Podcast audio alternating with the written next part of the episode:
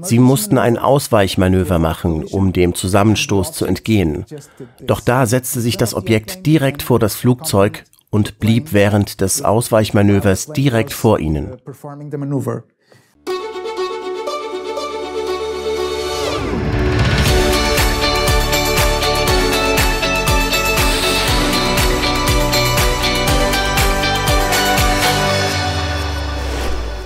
Herzlich willkommen bei Exo Magazin TV, dem Magazin für Freigeister. Wer behauptet, dass es keine ernsthaften UFO-Zwischenfälle gäbe, der sollte sich mal in Portugal umschauen. Denn dort geht die Luftwaffe ganz offen mit solchen Nahbegegnungen ihrer Piloten um und hat schon zahlreiche Fälle öffentlich gemacht. Mein Kollege aus Portugal, Francisco Correa, arbeitet bei der Untersuchung von UFO-Sichtungen mit einer Universität zusammen. Und nun hat er in Leipzig die erstaunlichsten Fälle präsentiert, Einige davon deuten sogar auf eine Intelligenz hinter dem Phänomen hin. Nun zu einem weiteren interessanten Fall. Wie Sie wissen, waren Angola, Mosambik, Kap Verde, Guinea-Bissau, Macau und Osttimor noch alle unter portugiesischer Kolonieherrschaft zu dieser Zeit. Genau wie Brasilien übrigens bis 1822. Damals fand ein großer Unabhängigkeitskrieg statt. Die Marine und auch die Armee waren dort stationiert. Dieser Captain Carlos Marques Pereira, der später in Portugal einen NATO-Stützpunkt kommandieren sollte, war damals noch bei der Marine und er wollte zur Luftwaffe. Es gab damals einige Streitigkeiten zwischen diesen Waffengattungen.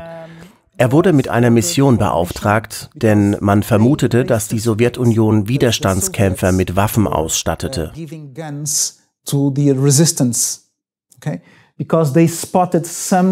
Uh, uh, denn immer wieder beobachtete man, dass sowjetische Schiffe in internationalen Gewässern auftauchen und am nächsten Tag mit dem Bug aus dem Wasser ragten, was darauf hindeutete, dass sie Waffen oder was auch immer abgeladen hatten und die Schiffe dadurch leichter geworden waren. Uh, er steuerte dieses Flugzeug. Es diente der Abwehr von U-Booten und besaß ein großes Sonar, das beinahe 600 Kilometer weit reichte. Ein sehr starkes Sonar. And um, they, they, uh, they took off at 5.30 p.m., a crew of nine people. Gegen 5.30 Uhr startete er mit seiner neunköpfigen Besatzung. Sie hatten alle Flugzeuglichter aus und hielten Funkstille. Sie warteten auf einen Befehl von der Küstenwache, dass sie das Sonar einschalten sollten, um nach den fremden U-Booten Ausschau zu halten. Sie wollten unbemerkt bleiben. Um 22.15 Uhr bemerkten sie in Richtung der Küste zwei Lichter. To the land, to land. Um, der Captain sagte aus, dass sie wie zwei Schmetterlinge gewirkt hätten. Einer war gelb und der andere eher bläulich, und sie schwirrten umeinander herum wie Schmetterlinge. Also kontaktierten sie per Funk die Leitstelle und fragten, um was es sich wohl handelte, weil an dieser Stelle kein Flugverkehr vorgesehen war. Sie erhielten die Auskunft, dass nichts auf dem Radar zu sehen sei. Also baten sie den Kontrolltower des Flughafens in Luanda, mit Hilfe ihres viel stärkeren Radars zu überprüfen, ob sie dort etwas erfassen konnten. Doch auch die konnten nichts finden. Also flogen sie weiter. Plötzlich erhielten sie den Befehl, das Sonar einzuschalten. Sobald sie das Sonar aktiviert hatten, kam eines der Objekte direkt auf das Flugzeug zu, und zwar mit hoher Geschwindigkeit. Sie glaubten, es würde in ihr Flugzeug hineinkrachen. Hier sehen Sie eine Skizze. Sie befanden sich hier und die Objekte dort.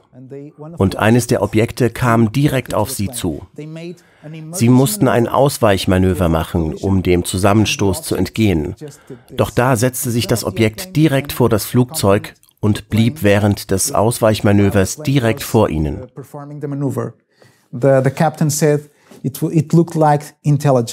Der Captain sagte später aus, dass das sehr nach Intelligenz aussah, denn das Objekt kannte die Position des Flugzeugs und blieb genau davor, so als würde es dazugehören.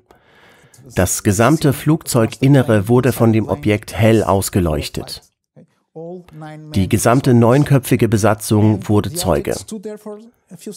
Das Objekt verharrte einige Sekunden vor dem Flugzeug und kehrte schließlich zu dem anderen zurück. Dann führten sie ihre Mission weiter aus. Nach ihrer Landung wurden sie gebeten, einen Bericht zu verfassen, da es Funkverkehr über den Vorfall gegeben hatte.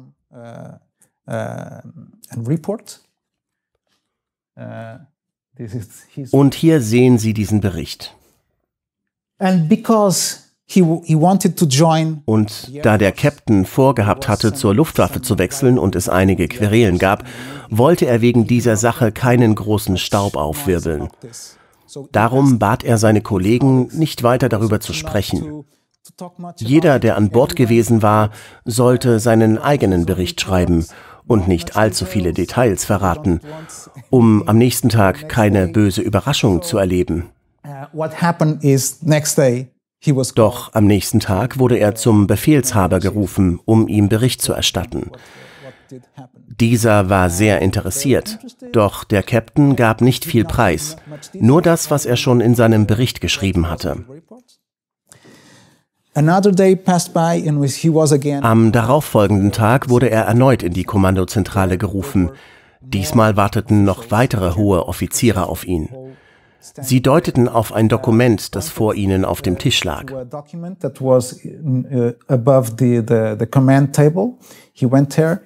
Er ging hin und schaute es sich an. Es handelte sich um einen Bericht des Gouverneurs von Cabinda, einer unabhängigen Region im Norden Angolas. It's a, an independent zone. And the governor had been to a, a night hunt dieser Gouverneur war gemeinsam mit einigen Militärs in der Nacht auf Jagd gegangen, als plötzlich ein Objekt über sie hinwegflog. Dann landete es und alle versteckten sich, bis es wieder weg war, weil sie große Angst hatten. Dieser Bericht unterstützte also die Aussage des Captains, zumindest teilweise. Okay. Uh, he never uh, had any type of es sollte die einzige Sichtung bleiben, die der Captain jemals machte. Später wurde er zum Oberstleutnant befördert und zum Kommandanten eines NATO-Stützpunktes berufen. Ich war einmal mit ihm und mit Tomás Conceição Silva zusammen essen und wir hatten ein sehr interessantes Gespräch. Die beiden haben dabei einige der wilden Geschichten bestätigt, die im Internet kursieren. Und das, obwohl ich sie nicht einmal darauf angesprochen hatte.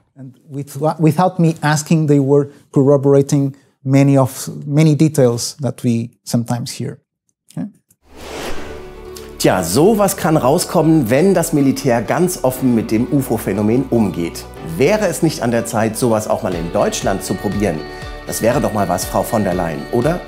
Über die vielen weiteren Nahbegegnungen von Militärpiloten mit UFOs erfahrt ihr jetzt mehr auf Exomagazin TV. Für nur 49 Euro bekommt ihr dort Zugang zu sämtlichen exklusiven Filmen. Schaut doch mal rein. Oder doch erst mal weiterblättern?